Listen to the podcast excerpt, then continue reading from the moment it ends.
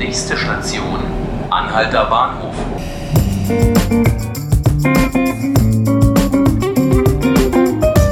Hallo, Sie hören 5 Minuten Berlin, den Tagesspiegel-Podcast. Mein Name ist Laura Hofmann und bei mir im Studio habe ich heute meinen Kollegen Ralf Schönwald zu Besuch. Hallo Ralf. Hallo. Wir wollen heute über den Umbau der City West sprechen.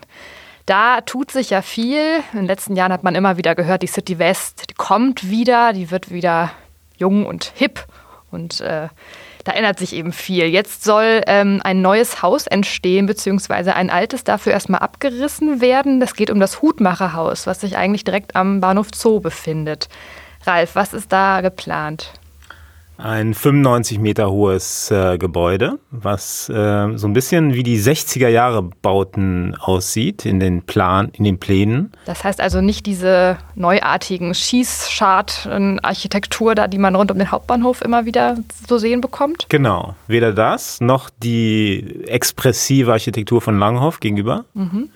Da gibt es ja diesen einen Turm, der so ein bisschen mit weiblichen Formen, äh, mit Rundungen und so weiter eigentlich ganz nett auffällt in der City West. Der ist ja in den letzten Jahren entstanden. Dann gibt es noch das schöne Zoofenster, oder schön ist es weniger eigentlich, so ein Ausrufezeichen aus Stein. Mhm. Und dann kommt jetzt eben dieses ähm, Remake der 60er Jahre, sage ich jetzt mal ein bisschen spöttisch aber sehr liebevoll und sehr detailversessen eigentlich gezeichnet. Man kann schon sagen, dass äh, es nicht unbedingt leicht ist, das mit einem äh, Handzeichen wegzuwischen. Die Pläne dafür werden heute Abend im Stadtentwicklungsausschuss der Bezirksverordnetenversammlung von Charlottenburg-Wilmersdorf vorgestellt.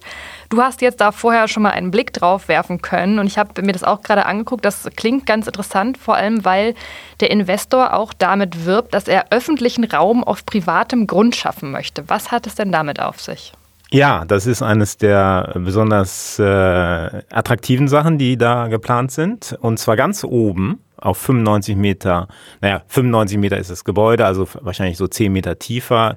Im Obergeschoss, im obersten Geschoss gibt es keine Bar und auch kein Restaurant und auch kein Souvenirshop, sondern einfach eine Terrasse, wo man hinfahren kann mit dem Aufzug, wo man keinen Eintritt bezahlt, wo man einfach sich hinstellt und rausguckt. Und im Prinzip wollen die damit so Möbeln, die so man aus dem öffentlichen Raum kennt, vielleicht Bänken oder so fest installierten Bänken arbeiten, also im Prinzip ein öffentlicher Raum über den Dächern von Berlin. Mhm. Das klingt so ein bisschen nach Charmoffensive, zumal ja auch noch nicht beschlossene Sache ist, dass dieses Haus tatsächlich kommt. Ähm, ein Punkt, der, den man noch, ähm, mit dem man noch umzugehen hat, ist ja, dass das Hutmacherhaus, so wie es heute ist, unter Denkmalschutz steht. Es ist ja nicht das Gebäude selbst, was unter Denkmalschutz steht, sondern das ganze Ensemble. Dazu gehört das Bikini-Haus, was mhm. ja schon saniert wurde äh, am äh, Breitscheidplatz und er argumentiert so, wir erhalten das Ensemble, stellen ein neues Haus dahin, das so ähnlich aussieht und vermittelt diesen Standort mit dem neu entstandenen Hochhäusern gegenüber. Mhm. Das ist jetzt nicht ganz von der Hand zu weisen, weil man muss ja sagen, diese Hochhäuser Gegenüber sind im Prinzip die Dominante da. Das ist eine Torsituation, die neu geschaffen, die nichts mit dem alten traditionellen Breitscheidplatz zu tun hat, die auch konterkariert eigentlich die Baudenkmäler, nämlich äh, dieses ganze Bikini-Ensemble. Wenn man jetzt dieses, dieses äh, Gebäude abreißt und ein neues hinstellt, was tatsächlich das, sozusagen die, die Gestaltung in vielen Punkten übernimmt, den Esprit und den äh, architektonischen Gedanken, dann vermittelt man mit den Höhenmaßen im Prinzip so einen Mittelweg zum Hochhaus. Und das ist nachvollziehbar, jedenfalls intellektuell. Ja, okay, das klingt schon mal ganz einleuchtend. Mal sehen, ob sich da die Bezirksverordneten auch von überzeugen lassen. Der Investor wirbt ja auch noch damit, dass er ein Null-Energiehaus äh, bauen möchte. Das heißt also, ja, das die Energie, die es benutzt, quasi selbst erzeugt. Ja, das ist auch noch äh, ganz interessant. Das ist tatsächlich mal einer, der nicht nur die Rendite im Auge hat. Natürlich wird seine Rendite auch bombastisch sein, wer sowas kauft und da saniert und dann auch noch die doppelte Fläche danach hat, wenn er das durchkriegt.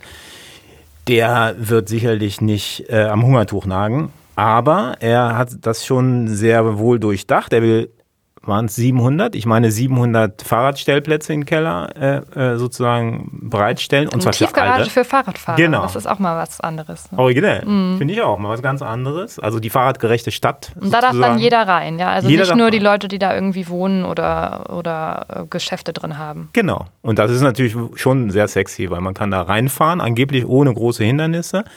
Und wenn er selbst Fahrradfahrer ist, dann weiß er ja, wie kompliziert es manchmal ist. Insofern wird er schon selbst auch darauf achten, dass das sozusagen praktikabel ist, zumal er garantiert dann irgendein Büro da drin haben wird. Der andere Punkt ist natürlich, dass er eben äh, sozusagen äh, da eben Arbeitsplätze schafft, die an, verbunden sind mit Bahn und Bus, weil es gibt ja keinen besseren Bürostandort als, da, als der hier im Grunde genommen. Ne? Das heißt also, es werden nur Büroflächen entstehen oder auch, sind auch Wohnungen geplant? Ausschließlich Büros. Er sagt, äh, es gibt bessere Wohnstandorte.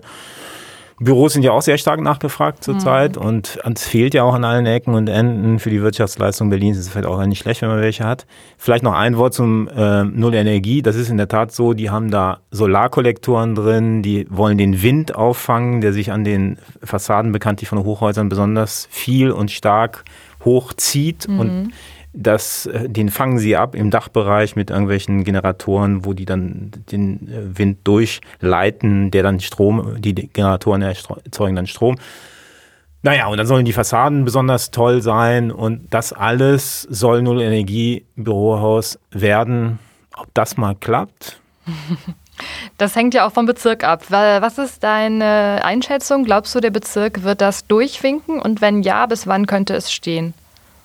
Schwer zu sagen, könnte bis 2024 stehen, sagt er, wenn alles gut geht. Ob, die, ob, ob es da eine politische Mehrheit gibt, keine Ahnung. Also zumindest sind die Pläne nicht 0815, das spricht für ihn. Und er ist sehr diplomatisch und geschickt, verkauft seine, seine Anliegen sehr gut. So er hat übrigens auch den, den Taz-Neubau verantwortet. Ist das richtig? Nicht er selbst, sondern die Architekten. Ah, okay. Ja, Stimmt, die klar. Architekten. Also ähm, offensichtlich ist das dann, also das spricht auch für deren Öko-Bilanz, also sozusagen mutmaßliche.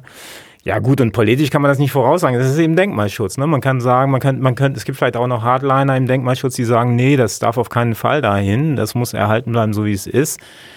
Ob man damit einen Gefallen der Stadt tut, wenn er dann eben nicht das so bestehen lässt, keine Ahnung, schwer zu beurteilen. Danke, Ralf, und danke Ihnen fürs Zuhören. Das waren fünf Minuten Berlin. Vielleicht waren es heute auch eher sieben Minuten. Wir hoffen, dass Sie auch morgen wieder zuhören. Sie können alle unsere Folgen auf tagesspiegel.de slash podcast finden oder auf Spotify und iTunes. Bis bald.